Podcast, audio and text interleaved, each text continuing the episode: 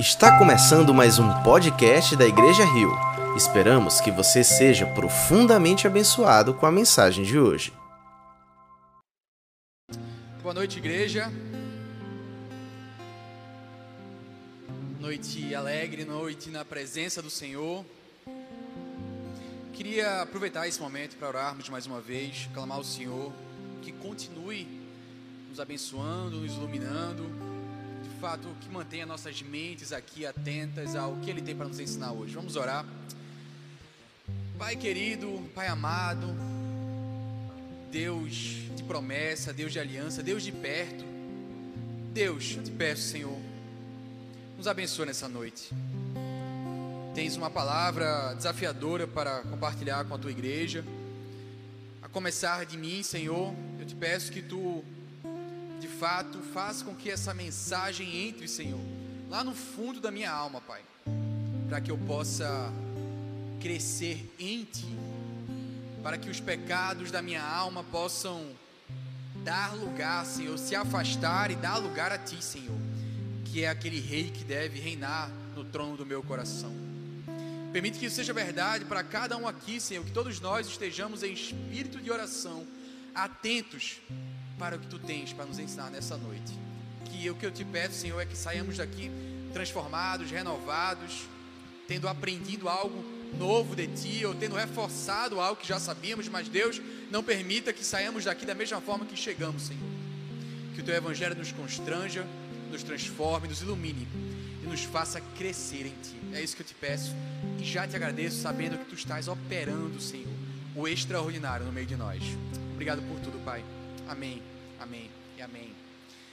Irmãos queridos, queria convidar vocês a abrirem suas Bíblias. Vamos hoje meditar lá no livro de Mateus, a partir do verso 19. Mateus, eu não falei o capítulo, né? Mateus 6, a partir do verso 19.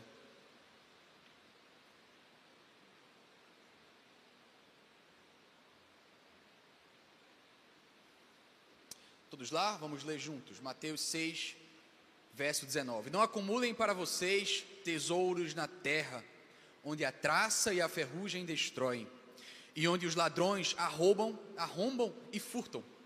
Mas acumulem para vocês tesouros nos céus, onde a traça e a ferrugem não destroem, e onde os ladrões não arrombam nem furtam.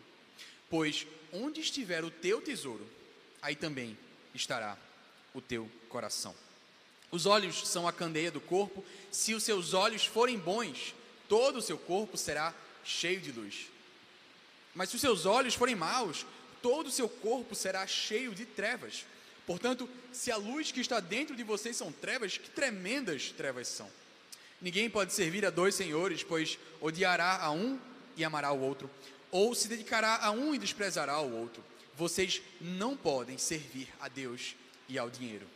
Portanto, eu lhes digo: não se preocupem com sua própria vida, quanto ao que comer ou beber, nem com o seu próprio corpo, quanto ao que vestir. Não é a vida mais importante que a comida, e o corpo mais importante que a roupa? Observe as aves do céu: não semeiam, nem colhem, nem armazenam em celeiros, contudo o Pai Celestial as alimenta. Não tem vocês muito mais valor do que elas? Quem de vocês, por mais que se preocupe, pode acrescentar uma hora que seja a sua vida? Por que vocês se preocupam com roupas? Vejam como crescem os lírios do campo. Eles não trabalham nem tecem, contudo eu lhes digo que nem Salomão, em todo o seu esplendor, vestiu-se como um deles. Se Deus veste assim a erva do campo, que hoje existe e amanhã é lançada ao fogo, não vestirá muito mais a vocês, homens de pequena fé. Portanto, não se preocupem dizendo que vamos comer, ou que vamos beber, ou que vamos vestir, pois os pagãos é que correm atrás dessas coisas mas o Pai Celestial sabe que vocês precisam delas. Busquem, pois, em primeiro lugar o reino de Deus e a sua justiça, e todas essas coisas lhes serão acrescentadas. Portanto, não se preocupem com o amanhã, pois o amanhã trará as suas próprias preocupações. Basta a cada dia o seu próprio mal. Amém, amém, amém. Louvamos a Deus e agradecemos por essa palavra tão inspiradora. Irmãos, nós lemos aqui um trecho do sermão da montanha, do Sermão do Monte. E o Sermão do Monte, de forma sucinta, é assim: como seria a sua vida se você pegasse o Evangelho e vivesse ele de forma radical? Imagina você vivendo em meio a um contexto que é contra a sua fé, em que você está sendo ameaçado, e aí você diz assim: Eu vou pegar essa Bíblia e vou vivê-la radicalmente, até as últimas consequências. E esse é o Sermão do Monte. E Jesus fala coisas aqui que nos constrangem, que são difíceis de aplicarmos, mas que são vida. E temos que entender que se a gente foge disso aqui, a gente se afasta de Deus. E o que eu queria falar hoje especificamente é sobre dinheiro, é sobre ganância, é sobre as riquezas da nossa alma, é aquilo onde nós colocamos o nosso tesouro. Jesus gasta um bom tempo do Sermão do Monte falando sobre isso. Nós vemos aqui os vários versos em que ele fala, alerta as pessoas para o perigo que é quando deixamos que as riquezas tomem conta do nosso coração. E esse é o tema que vamos estudar hoje. Eu aprendo nesse texto que Jesus nos ensina três coisas sobre dinheiro, sobre posses, sobre ganância. Nos ensina três coisas. Em primeiro lugar, ele fala que como o dinheiro exerce poder sobre nós. Como é que ele exerce poder sobre nós? Em segundo lugar, por que é que o dinheiro exerce poder sobre nós? Por que, que a gente deixa que ele exerça influência e poder sobre as nossas vidas? E em terceiro lugar, como a gente faz para quebrar esse poder? Primeiro, como ele exerce poder sobre nós, depois, por que ele exerce poder sobre nós, em terceiro lugar, como quebrar esse poder que o dinheiro, que Jesus chamou de mamon, tem sobre nós. Então, em primeiro lugar, como o dinheiro exerce poder, eu acho interessante que Jesus começa nesse texto que nós lemos, falando sobre os olhos. É tão curioso porque ele começa falando sobre as riquezas, a, o acúmulo do dinheiro, que vem ladrão, rouba, traça, corrói, tarará, e aí ele fala sobre os olhos, depois ele retorna para falar sobre o dinheiro, e esse texto aqui dos olhos parece, parece meio nada a ver, parece estar meio desencaixado aqui, mas faz muito sentido. Os olhos são a candeia do corpo. Por que, que faz sentido? Tem uma coisa muito interessante sobre os nossos olhos. Essa sala, esse salão poderia estar totalmente iluminado. Mas se eu estou cego, não adianta. Se eu não consigo enxergar, por mais luz que haja nesse espaço, eu vou bater nas coisas, eu vou tropeçar, eu não vou conseguir saber para onde eu ando. Não adianta o salão, a nave, o todo lugar está cheio de lâmpadas e luzes, se os meus olhos estão defeituosos, eles não são capazes de enxergar a luz. Jesus fala disso aqui porque a ganância, o dinheiro, é um tipo de problema, quando é um problema, é um tipo de problema e um pecado que nos cega. Ele tem essa capacidade de ser extremamente sorrateiro a ganância ela vem de fininho, ela ataca você, ela lhe abraça, ela toma conta da sua vida e você não percebe. É um pecado muito especial nesse sentido. Se por acaso uma pessoa comete adultério, não há forma alguma, se ela tiver em sã consciência, dela negar aquilo que ela fez. Não existe uma forma da pessoa cometer adultério e virar e. Peraí, você não é minha esposa. O que é está acontecendo aqui? Isso não acontece, a pessoa sabe o que ela fez tem consciência do que acontece. Mas parece que a ganância é uma coisa que vai tomando conta, vai escurecendo, vai escurecendo a visão. Daqui a pouco você está cego e não percebe. Muitas pessoas pedem aconselhamento na igreja, querendo pedir ajuda em alguma coisa, às vezes querendo confessar algum pecado. Eu não lembro de ter ouvido falar de alguma situação de alguém que chegou para confessar um pecado e ter dito: Olha, eu quero pedir perdão, porque eu tenho sido muito ganancioso. Meu coração está cheio de ambição pelas coisas erradas, pelas coisas do mundo, e eu quero pedir perdão pela minha ganância. É muito difícil alguém perceber isso e admitir isso. Extremamente difícil. É um tipo de pecado que você acha que você não tem.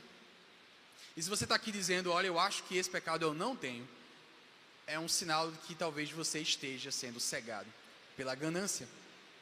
Ela tem uma capacidade de te cegar em relação à realidade. É muito comum isso. Eu vi a história de um pastor que estava pregando uma mensagem sobre os sete pecados capitais e quando ele chegou justamente na avareza, foi o dia que a igreja estava mais vazia. Mas por que a igreja estava vazia? É porque as pessoas ficaram com raiva do tema mas porque provavelmente elas olharam e disseram: Ah, esse é o tema? acho que não é tão útil para mim não. Esse, os outros temas talvez, mas esse tema aí, ganância, avareza, isso aí eu acho que eu estou bem com Deus, não preciso me informar muito. De fato, irmãos, é assim que o dinheiro, que a ganância toma conta do nosso coração. É sorrateiro. A gente não percebe. Toma conta sem você sentir. E é muito interessante isso, porque essa forma que a ganância tem de escurecer a nossa vista, de fazer com que a gente tome caminhos errados, vai influenciando toda a sua trajetória de vida sem você perceber. Por exemplo, deixa eu dar um exemplo de algo que provavelmente afetou você, afeta você e afeta todos nós, principalmente aqueles jovens que estão no vestibular hoje. Como é que você escolhe um emprego ou uma carreira? Toda a nossa sociedade aponta, influencia e coloca para você que o seu critério de escolha deve ser dinheiro, status e segurança profissional. Dinheiro, status e segurança profissional. Isso para a pessoa mais crente que tiver. Eu cresci num ambiente, antes de conhecer a Jesus, em que eu tinha certeza que o objetivo de vida era a pessoa ganhar dinheiro suficiente para comprar uma casa na praia e ter uma casa de lazer. Isso era para mim o grande ápice. Conquistei cheguei, como diria Paulo, né, alcancei o alvo, só que o meu alvo, no caso, era aquilo que eu aprendi da minha cultura, da minha família, era ter segurança profissional, era fazer um concurso público, era ter bastante dinheiro e ter dinheiro para gastar com lazer e viagens. Isso é a ganância que tomava conta do meu coração e eu não percebia. Isso afeta como a gente toma as nossas decisões. Quer saber outra forma? A gente ouve muito falar das empresas capitalistas e gananciosas que, para produzir os seus produtos, destroem o meio ambiente, fazem coisas terríveis com populações, afetam comunidades, deixam as pessoas às vezes doentes. Eu assisti um filme recentemente que conta a história do Teflon. Não sei se vocês viram esse filme. E é uma história assustadora. A empresa Dupont, que fabrica o Teflon, que é aquele produto que tem nas panelas para que a comida não grude, por décadas um material que eles usavam, a substância química, era algo absurdamente nocivo. Os trabalhadores estavam todos com câncer. A comunidade onde a fábrica estava localizada, as pessoas bebiam daquela água que era contaminada pela fábrica. E a comunidade inteira estava tendo cânceres e doenças terríveis. E a empresa descobriu isso e continuou fazendo. Continuou fazendo. E o filme conta a história de como aquilo foi um grande processo na história. Isso foi recentíssimo, foi nos anos 2000. Talvez você tenha hoje uma panela na sua casa com material cancerígeno e você não saiba. Terrível isso. Mas eu preciso dizer que eu não acho que os executivos daquela empresa eram como vilões caricatos de um filme que faziam assim: vamos matar essas pessoas, vamos deixar todos eles doentes dar aquela risada maléfica. Não acho que era isso. Isso é muito caricato. Sabe como é que é possível você estar numa posição dessa e permitir que algo assim não aconteça? É quando você não faz as perguntas certas. É quando você vê que tem algo acontecendo e você não quer nem saber. Você não pergunta, você não questiona. Você sabe que tem algo errado ali, você exclui da sua mente e finge que aquilo não está acontecendo. E é por isso que um crente mais fiel, o que mais estuda a palavra, pode estar metido em situações vergonhosas. Às vezes não entra de forma intencional, mas se permite ser levado, permite-se ignorar os fatos, vai parando de fazer as perguntas e vai se cegando para a realidade que o cerca. Todos nós somos suscetíveis a isso se você não faz as perguntas certas, se você não investiga, não pergunta, não se pergunta, você pode ser cegado pela ganância. Esses executivos estavam ganhando muito dinheiro, então a gente resolve isso aqui. Isso vale para eles, vale para mim, vale para você também. Nós vivemos, estamos aqui em vindo na igreja todos, todas as semanas aprendendo sobre Jesus. Você parece que houve uma mensagem sobre estudo da palavra e toma uma decisão de ser mais afinco na leitura bíblica. Houve uma mensagem que fala sobre oração e talvez você já tenha tomado uma decisão de orar todos os dias. Nós vamos ouvindo as pregações que vêm da palavra de Deus e vamos tomando as decisões que vão afetando nossa rotina. Mas é muito comum que quando ouvimos uma mensagem que fala sobre ganância, que fala sobre ambição, a nossa vida segue do mesmo jeito. Vamos deixando de perguntar. Tem algumas perguntas que você pode se fazer hoje. Como é que é o seu estilo de vida? Aquela roupa cara que você quer muito comprar, será que você realmente precisa? Ou você não pergunta isso? Aquele seu objeto de desejo, aquele carro novo, caríssimo, será que você realmente precisa daquilo? Gastar tanto dinheiro e recurso com aquele objeto de luxo? Ou será que você não se pergunta sobre isso? A ganância nos cega de tal forma, é interessante que, olha, todos nós convivemos com pessoas do nosso ciclo de amizade, e você sempre vai encontrar uma pessoa mais rica que você. Todo mundo no ciclo de amizade tem alguém mais rico do que você. Você conhece talvez alguém que ganha dez vezes mais do que você, você acha que aquela pessoa é super rica, mas ela, no seu ciclo de amizade, deve conviver com alguém que ganha sete vezes mais com ela. Todos nós temos alguém que olhamos e dizemos: essa pessoa é mais rica que nós, e isso usamos como muleta. Porque quando você vai comprar um objeto de luxo que você não precisa, que vem na sua mente é: mas Fulano compraria dez vezes mais do que isso, por que, que eu não posso comprar também?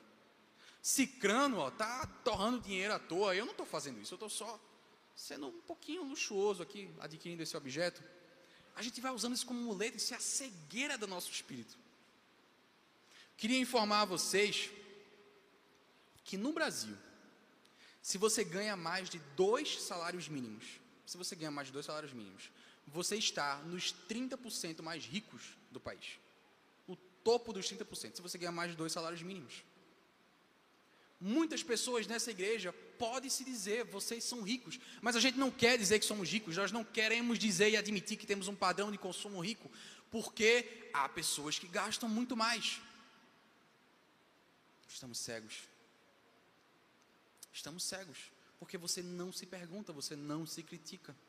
E é assim a ganância vai tomando conta, e toma conta das suas compras, toma conta dos seus investimentos, toma conta dos lugares onde você frequenta, dos restaurantes onde você vai, dos círculos de amizade onde você frequenta, vai tomando conta e a gente vai deixando, porque é um pecado que tem esse poder especial de nos cegar. A gente não percebe. E é por isso que Jesus fala: olha, toma cuidado com os teus olhos, os olhos são a candeia do corpo. É interessante que ele diz assim: ó, se os seus olhos forem bons, todo o seu corpo será cheio de luz. Bons, no grego, tem outro significado, essa palavra específica, pode se traduzir como bons ou generosos. Tem a ver com generosidade. Jesus está falando aqui também sobre dinheiro. Temos que estar atentos ao que, às coisas que são as prioridades do nosso coração. Contar uma história de um evento que aconteceu no século 17. Havia uma igreja nos Estados Unidos e havia um empresário que era membro dessa igreja, o nome dele era Robert Ken. E ele era um empresário que vendia, lucrou muito com, não sei que produto ele, ele, ele produzia, mas ele lucrou muito com a sua empresa. E eu achei um fato extremamente curioso dessa história. Ele foi disciplinado pelos líderes da igreja, pelos pastores, por causa do seu lucro. Por que ele foi disciplinado por causa do seu lucro? Porque os líderes se reuniram e tomaram a decisão em conselho que o lucro máximo permitido para um cristão empresário era de 4%. E ele estava vendendo os seus produtos com lucro de 6%. Então, como ele tinha essa diferença de 2%, ele foi penalizado, ele foi, na verdade, disciplinado. E antes que você levante e vá embora, eu não estou aqui dizendo que devemos legislar e criar uma regra de quanto lucro a pessoa deve ter. Não é isso que eu estou dizendo. O que eu acho curioso é que esses homens, talvez de forma muito falha, mas eles pelo menos tentaram dizer assim: olha, nós traçamos limites para todo tipo de atitude da vida humana. Mas quando o assunto é ganância, não há limite. Mais uma vez, a gente não vai aqui definir o quanto dinheiro você deve ganhar, mas pense bem, tente refletir aqui comigo. Se alguém chega para um pastor e diz assim: Olha, com que amigos eu devo andar? Ele tem uma resposta. O quanto eu devo beber? Eu tenho uma resposta razoável. Várias perguntas têm resposta, mas quando tem a ver com dinheiro, quando tem a ver com ambição, quando tem a ver com ganância, parece que nós não estamos acostumados a dar limites para nós e para os nossos irmãos. Eu nunca vi alguém exortar outra pessoa dizendo, cara, eu acho que esse carro que você comprou foi caro demais, não tinha essa necessidade. Você está luxando muito. Alguém já ouviu a história de um cristão que admoestou o outro nesse sentido? A gente está tão imerso na nossa sociedade, é tão natural a pessoa gastar 200 mil reais no carro, que isso nunca é sinal de alerta para a comunidade cristã. E isso é um perigo. Nós estamos cegos para a nossa ganância institucionalmente. Não falamos disso, não tratamos disso, não nos alertamos quanto a isso. E isso faz com que a gente vá caminhando para o rumo longe de Deus. A gente costuma falar que toda a área da nossa vida que a fé não ocupa, que o evangelho não ocupa, Satanás vai lá e toma lugar. E isso é extremamente perigoso, meus irmãos. A ganância deve ser algo pauta da nossa preocupação. Pauta da nossa preocupação. Devemos estar atentos a isso nas nossas vidas, nas vidas dos nossos irmãos também. Jesus nos ensina a generosidade, não a ganância. Talvez se a gente pregasse com mais frequência sobre generosidade, sobre ganância, sobre dinheiro, a igreja estivesse mais vazia, porque as pessoas não querem ouvir, é algo que dói, que machuca.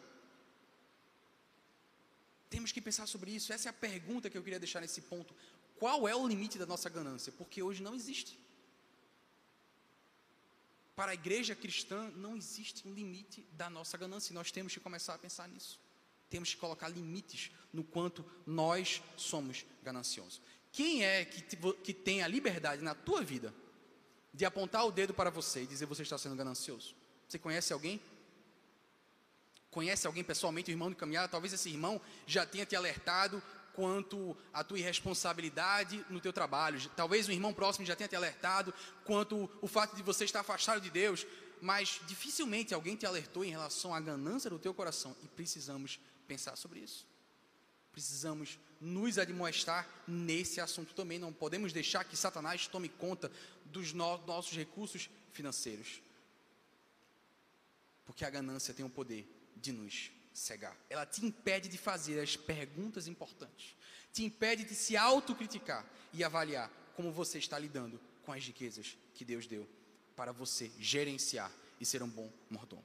Segundo lugar, primeiro falamos como é que o dinheiro, a ganância toma conta do nosso coração. Mas por que é que ele toma conta do nosso coração? Por que, que a gente deixa? Por que, que a gente é suscetível a isso? Por que, que o dinheiro tem esse poder todo?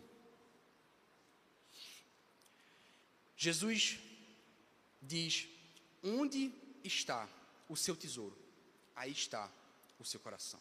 Eu sempre achei esse verso interessantíssimo, já refleti muito sobre ele, porque Deus já ensinou muito sobre a minha vida. O problema, meus irmãos, não é o dinheiro em si. Vocês já devem saber disso. Falamos muitas vezes disso aqui nos ofertórios. Dinheiro não é algo ruim, dinheiro não é possuído por Satanás, dinheiro é uma ferramenta, é bênção, criação de Deus. O problema não é o dinheiro, não são as notas. O dinheiro, o problema é o tesouro do nosso coração. Onde está o teu tesouro? Aí está o seu coração. Esse é o problema que Jesus quando alerta os ricos, quando Jesus critica os ricos, esse é o problema deles. Não é o fato dele ter um pouco mais de dinheiro, é o fato disso ter tomado conta do seu coração. E a primeira que questão é que o, nós deixamos tomar conta, por que, que o dinheiro tem poder? Porque deixamos que o dinheiro tornasse, desse significado às nossas vidas. Deixamos que as posses, os recursos, os investimentos fossem a fonte de significado da nossa vida. A gente aprende isso desde criança. A qualidade da roupa que você veste, o bairro onde você mora, o carro que você dirige, ou se você anda de ônibus ou anda de Uber, os eletrônicos que você possui, se é de última geração ou não, o restaurante onde você vai comer, de alguma forma, cada uma dessas partes do nosso dia a dia são o que dão significado para nós são que definem a nossa personalidade ou o perfil que nós queremos mostrar para os outros. Isso nos dá valor. É assim que a gente vai selecionando a forma como esta aparece para os outros. Quem, quem, é o Rubens que eu quero ser para as pessoas? É definido pelo restaurante onde eu vou, pelo celular que eu uso, pelo computador que eu tenho. Nós deixamos que isso acontecesse com a gente. A gente abriu vacilamos nesse sentido, nós deixamos com que essas coisas fossem a fonte do nosso significado. Tanto é que é muito natural, é muito automático na sociedade em que vivemos. O momento que você encontra alguém muito mais pobre que você, é muito natural e automático que você tem uma vozinha na sua cabeça que te diga que aquela pessoa tem menos valor do que você. Eu sei que você conhece a Bíblia, conhece a Cristo, sabe que não é verdade, mas olha, é vem da nossa carne aquela sensação de que aquela pessoa que tem menos do que eu tem menos valor. Se essa pessoa tem menos dinheiro, logo ela tem menos valor. Temos essa impressão porque crescemos nesse ambiente, aprendemos sobre isso e trazemos isso para a igreja também. Às vezes, na igreja, criamos ministérios e ações sociais de cuidado dos necessitados. Infelizmente, muitas pessoas vão com uma atitude de serem os salvadores daquela pessoa. Vão com uma atitude no coração de: olha, eu vim aqui te salvar porque você está numa situação terrível e eu estou numa situação melhor e eu estou aqui te alcançando de nada. Essa é a atitude do coração de muita gente. É por isso, meus irmãos, que eu, eu me orgulho muito do, do Voz na Rua. Me alegro com esse ministério que veio até antes da Igreja Rio. Porque no, o Voz tem a missão não só de entregar uma Bíblia para a pessoa que está na rua. Isso muita gente faz. Mas desde o início o Voz tem a missão de, olha, chamar para sentar na mesa eu não conheço outra igreja que teve uma fonte ou um grupo pequeno na casa de um travesti. Desconheço, talvez existam. Mas eu sei que a maioria não tem, porque é natural, é natural, é muito difícil fugir disso. Criar uma atitude de você ver aquela pessoa como alguém inferior a você e alguém que você pode dar uma Bíblia, você pode fazer uma oração, mas você não sentaria para comer com ela. Nós precisamos mudar isso nós não podemos deixar que as nossas posses sejam o significado da nossa vida. E para outras pessoas, não é necessariamente o significado e o valor, mas talvez dê segurança. Será que o dinheiro para você é segurança? Cresci numa família, uma pessoa em especial, que é caricato. É caricato, parece um, um personagem de um filme. O quanto para ela dinheiro é segurança. Eu cresci ouvindo isso, olha, você precisa ter dinheiro porque vem as coisas ruins, e aí você fica sem dinheiro, e aí como é que é? Tem que ter uma poupança grande, tem que ter um concurso público, tem que ter segurança, porque, e aí vem uma doença, e aí é demitido, e aí não tem dinheiro. E o maior medo dessa pessoa é ficar sem dinheiro.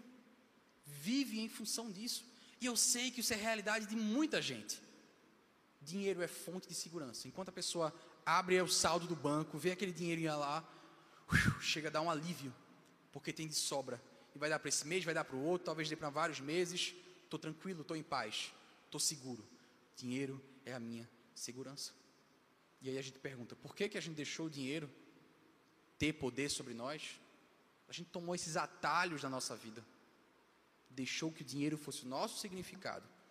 deixamos que o dinheiro fosse, de fato, o, a, a fonte da nossa segurança. E Jesus diz isso para a gente, ele nos alerta. O dinheiro tem o poder de fazer a gente achar que ele traz algum significado para as nossas vidas. Ele não traz significado. Qualquer busca que você tiver nessa vida por dinheiro e posses para te dar significado vai ser em vão. Ele também não te traz segurança porque o dinheiro não vai te impedir de ficar doente. há coisas nessa vida, e é interessante como depois que o pecado entrou no mundo, as coisas ruins entraram no mundo, mas Deus, na sua bondade e misericórdia, faz com que tudo isso coopere para o bem de várias formas diferentes, e as doenças são uma forma que nivela todo mundo. Claro que uma pessoa com mais condições tem, tem acesso a tratamentos melhores, mas olha, quando a Covid chegou, pegou todas as faixas etárias, pegou todas as faixas de renda.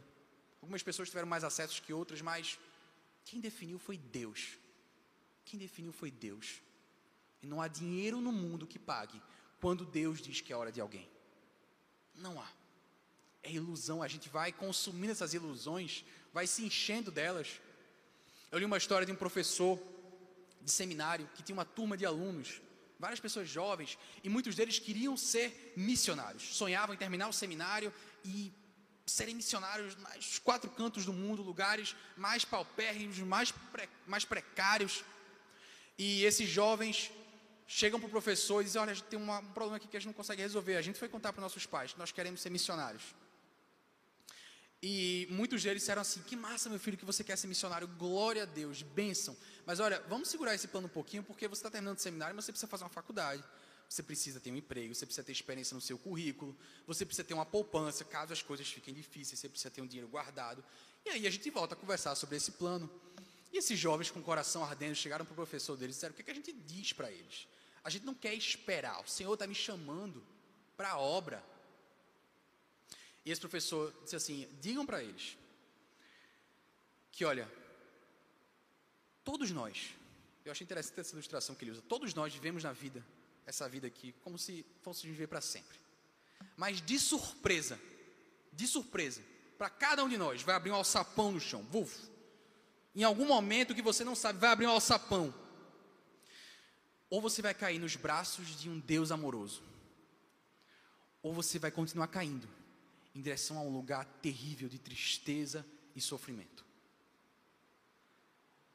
E os seus pais acham que um diploma de graduação vai te dar segurança.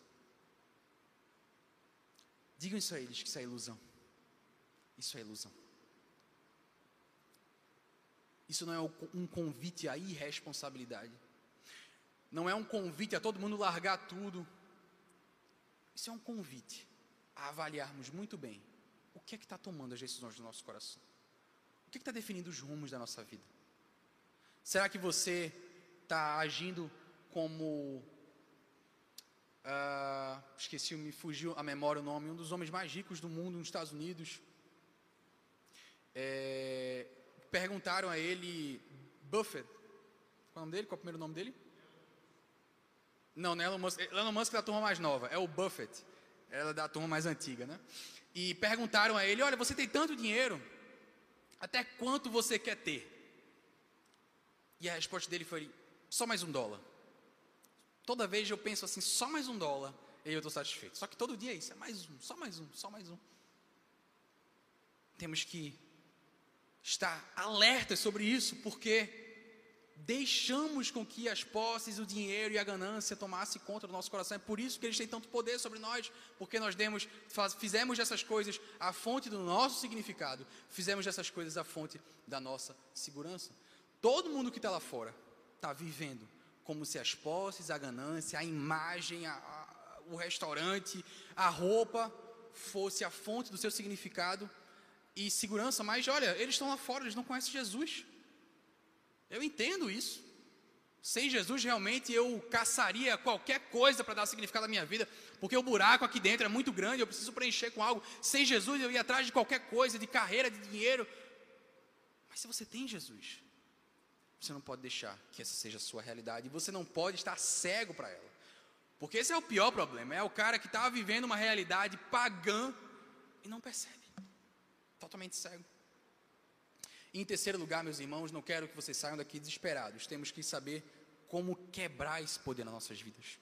Como é que a gente quebra esse poder que a ganância e o dinheiro conquistaram sobre nós? Como é que a gente faz?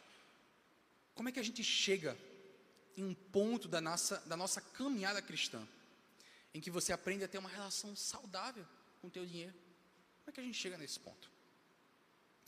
Mais uma vez, versos 19 e 20, Jesus diz: não acumulem para vocês tesouros na terra, onde a traça e a ferrugem destrói, e onde os ladrões arrombam e furtam. Mas acumulem para vocês tesouros nos céus, onde a traça e a ferrugem não destroem, e onde os ladrões não arrombam, nem furtem, nem furtam. Literalmente, o que Jesus está dizendo, olha, vocês estão acumulando as suas riquezas aqui na terra, vocês estão perdendo tempo vamos acumular riquezas no céu. Gastem menos tempo com isso aqui e gastem mais tempo com isso aqui. Transfiram seus depósitos, seus títulos, transfiram suas ações, olha, para o céu. Literalmente é isso que a gente deve fazer. Todos nós, meus irmãos, no fundo das nossas almas, temos algo que é o nosso tesouro. A gente tem algo que é nosso tesouro. Muitos de nós talvez estejamos guardando tesouro aqui, mas isso aqui é o quê? O pastor americano Tim Keller diz que o tesouro da nossa alma é aquela coisa que você diz assim: quando eu tiver isso, eu finalmente vou ser feliz. Quando eu alcançar aquilo, finalmente eu vou ter paz. Ou pode ser visto da forma negativa também. O seu tesouro pode ser aquilo que você diz: se eu perder isso, minha vida acabou. Se Deus tirar isso de mim, Deus acabou tudo para mim. Se existe algo na sua vida hoje que você percebe que se encaixa nessas frases, você encontrou o tesouro do teu coração. Você precisa tirar esse tesouro daqui e colocar ele no céu. Todos nós temos isso. Pode ser que seja dinheiro, status, pode ser família, pode ser que o seu tesouro seja uma casa na praia, pode ser que seja seu carro, pode ser que seja romance. Pode ser que o seu tesouro seja uma carência emocional e você precisa estar num relacionamento não para usufruir dele com saúde, mas por causa de um tesouro. Aquilo virou o significado da tua vida, é ter alguém para se relacionar. Você precisa, em primeiro lugar, encontrar isso, descobrir o que é isso na tua vida. É interessante que no Senhor dos Anéis, no filme Senhor dos Anéis, nos livros também, tem um tal do anel, e aquele anel é aquela coisa que todos olham e dizem que, que é o que é o meu precioso, my precious. As pessoas olham para aquilo e dizem, é, isso é o meu precioso. E aqui existe um paralelo incrível com o Evangelho, porque não sei se vocês sabem, Tolkien era cristão, e tudo que ele escreve ali no Senhor dos Anéis tem referências bíblicas, tem relação com o Evangelho. E o anel, ele tem um poder de enfeitiçar as pessoas, assim como a ganância, ele tem um poder de cegar as pessoas. Pessoas param de olhar para as outras coisas na vida e aquilo toma conta, vira o seu foco, vira o objetivo da sua vida, é alcançar o seu precioso. E quando elas alcançam, quando elas alcançam, elas tornam-se escravos do anel. Não conseguem fazer mais nada, não conseguem focar em outras coisas. O anel virou o escravo da sua vida. E se você tem tesouros nessa terra que não estão no céu, você se torna escravo desses tesouros. Eles mandam em você e definem os rumos da tua vida. Como no filme, você vai fazer tudo por aquilo. Você vai sacrificar tempo com os teus filhos, com teus pais, com tua família. Porque o anel é o teu precioso. É a única coisa que acaba realmente tendo valor. O que, é que a gente aprende com isso? Todo tesouro, preste atenção nisso, todo tesouro nessa terra, todo tesouro aqui, vai pedir que você dê tudo para obtê-lo. Todo tesouro nessa terra vai exigir que você dê tudo o que você tem, dê o seu tempo, suas posses para obtê-lo. Jesus é o único que deu tudo de si para que você fosse o tesouro dele. É o único que fez isso. Todas as outras coisas que você coloca no teu coração como significado da tua vida vão tornar você escravo e vão dizer: abra mão da tua vida, porque eu quero que você seja meu. Jesus, ele disse, em primeiro lugar, Jesus disse: Eu vou abrir mão da minha vida para que você seja meu. Eu vou abrir mão da minha vida para que você me tenha. Eu vou abrir mão da minha vida para que vocês sejam o meu tesouro paralelo aqui é claro. Qualquer coisa que você fizer, fizer daquilo o seu valor supremo, vai dizer: você tem que morrer por mim. E Jesus disse: primeiro, eu vou morrer por você. Esse tesouro é muito maior. Esse tesouro é muito maior. Como é que a gente faz isso? Você tem que ter a consciência da obra de Jesus na tua vida. Porque a ganância te cega, te impede de chegar à verdade, mas a verdade é que todos esses tesouros, sejam eles quais forem, não vão te preencher, não vão te dar segurança, não vão te dar significado. Você vai correr atrás de algo que você não vai obter, nunca vai satisfazer você. Jesus é a única coisa capaz de dar satisfação. Ele te amou primeiro. Ele te amou primeiro. 1 Pedro 2,9 diz: Mas vós sois a geração eleita, o sacerdócio real e nação santa, povo adquirido, ele te comprou. Ele te comprou primeiro. Agora eu quero ser de Jesus. Eu quero que Ele seja o tesouro do meu coração. A gente aprende que para todos os tesouros, a gente se dispõe a morrer por ele. De fato, é assim na nossa vida, como eu falei há pouco, quando você tem algo que você ama muito, você abre mão da tua vida por isso. É assim que Jesus nos diz que nós somos o tesouro dele. Deu a sua vida. Ele deu a sua vida. Lá em Isaías 53 diz: Depois do sofrimento de sua alma, ele verá a luz e ficará satisfeito. Jesus, do alto da cruz, sofreu, ele perdeu tudo, abriu mão de tudo que ele tinha, da sua glória, tornou-se pequeno, perdeu as suas roupas, foi abandonado pelos seus amigos, sofreu dores indizíveis, sofreu morte de cruz, mas lá do alto da cruz, Isaías diz que ele ficou satisfeito. Sabe por quê?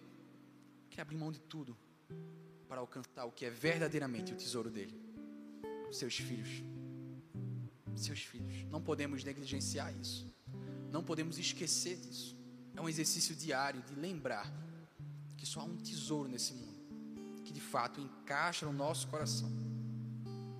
Você é a coisa mais preciosa que Jesus já comprou. Ele disse: Olha, se eu tiver esses filhos para mim, todo sofrimento vai valer a pena. Jesus disse isso sobre nós. Que a gente não perca tempo, então, correndo atrás de coisas vazias que não vão nos dar sentido nessa vida.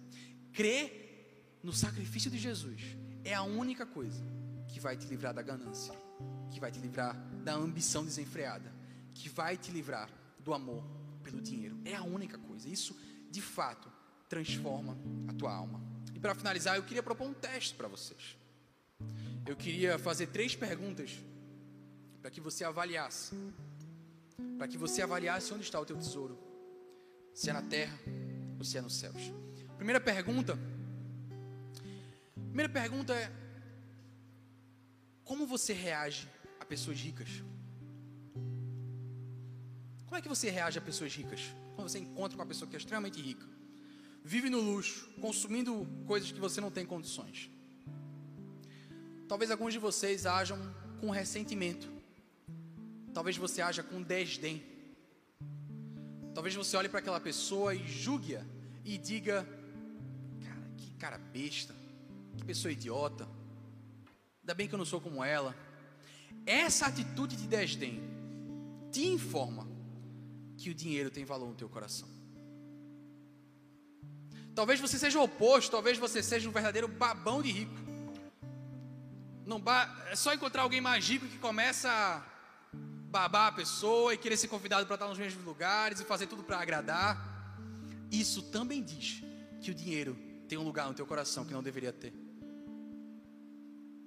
A relação saudável faz com que ela seja uma outra pessoa, pessoa pecadora, uma pessoa que precisa da misericórdia de Deus, uma pessoa que é amada por Jesus, é uma outra pessoa. Se o teu tesouro não está no dinheiro nem na posse, o que é que importa o que é que fulano tem ou não tem? Eu tenho a Jesus. Jesus é meu tesouro. O que é que me interessa o que é que o outro recebeu?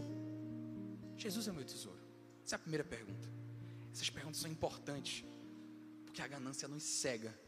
Se a gente não faz as perguntas difíceis, a gente não percebe o quanto ela toma conta do nosso coração.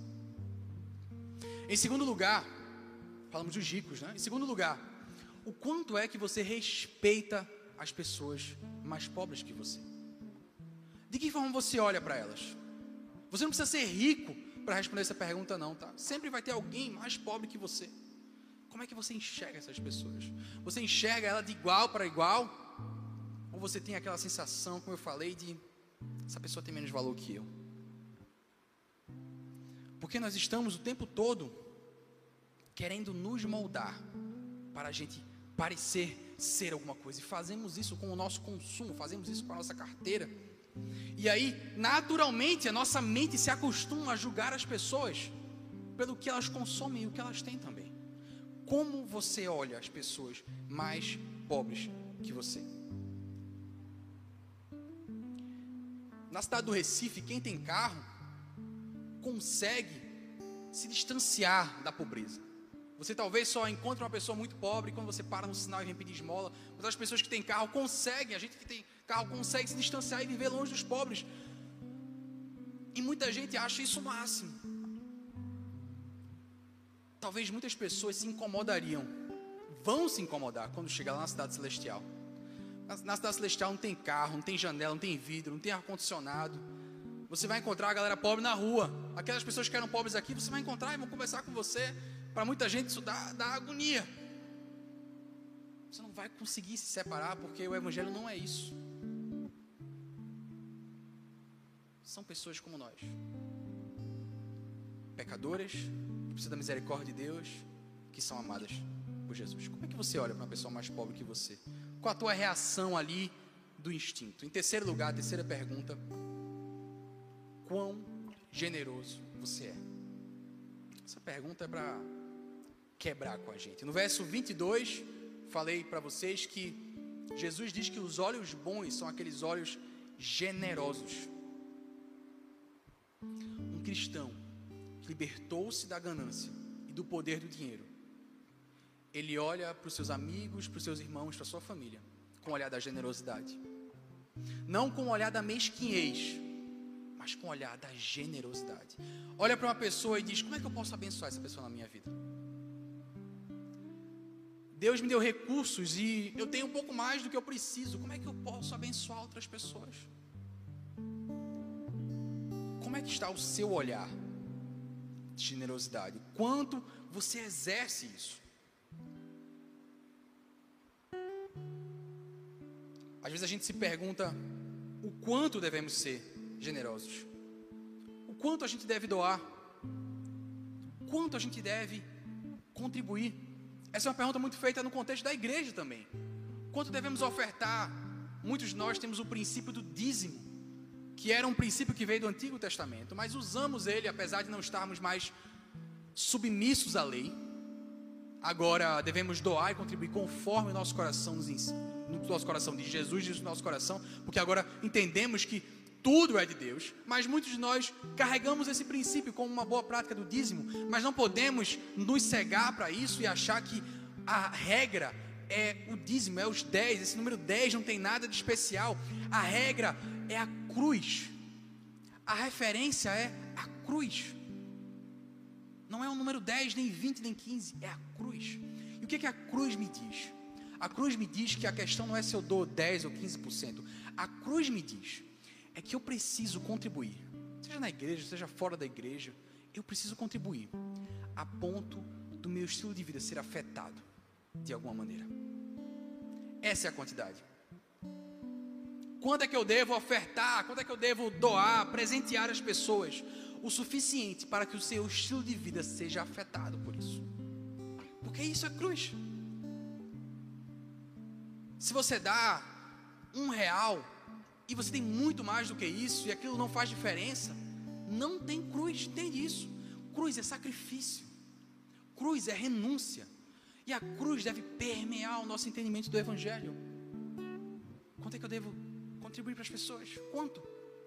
Olhe para a cruz e permita que o seu estilo de vida sofra de alguma forma, porque aí a cruz vai ter entrado nas tuas finanças. O evangelho vai ter entrado no teu coração em relação ao dinheiro.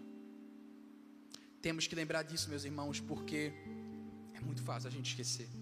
É muito fácil a gente estar cego. Naturalmente, a tua tendência é não fazer as perguntas difíceis, é não se questionar, é não se autocriticar. Mas eu sei que para a maioria de nós, o nosso padrão de consumo e de vida está muito mais ligado ao que o mundo diz do que ao que o Evangelho nos ensina. Eu não sei o quanto você especificamente tem que doar ou abrir mão, não sei. Isso é entre você e Deus. Mas eu sei que para a maioria de nós, ainda há muito espaço para ter cruz no nosso orçamento. Há muito espaço para você rever a sua relação com o dinheiro. Para a maioria de nós, há muita oração para a gente fazer dizendo: Senhor, me perdoa pela minha ganância, me perdoa por isso. Vamos ficar de pé.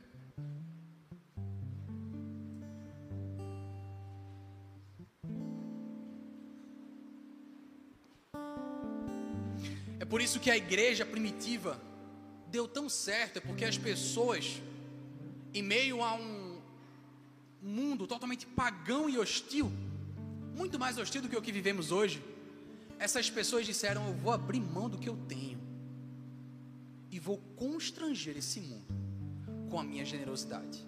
Essa era uma das principais armas dos cristãos. Era doar tudo o que eles tinham e assim constranger os outros que ficavam curiosos. Que fé é essa? Que a pessoa abre mão do que ela tem. E se nós dizemos, dizemos aqui que nossa missão é espalhar o evangelho nessa cidade, temos que fazer isso também. Temos que fazer isso também.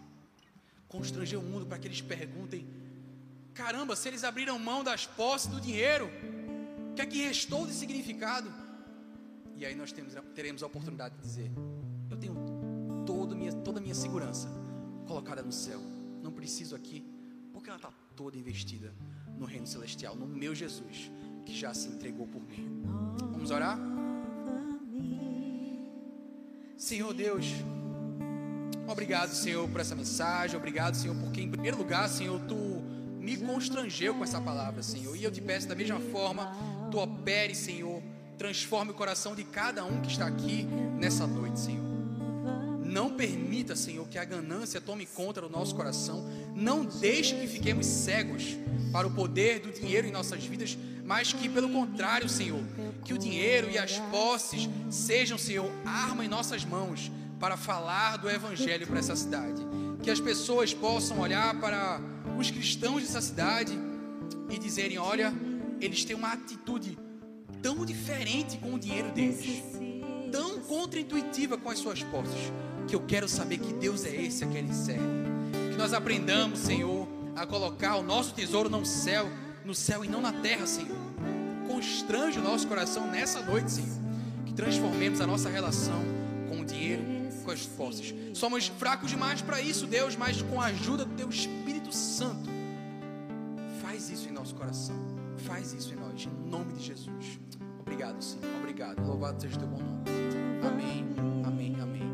Se você foi abençoado por essa mensagem, compartilhe com alguém, para que de pessoa em pessoa alcancemos a cidade inteira.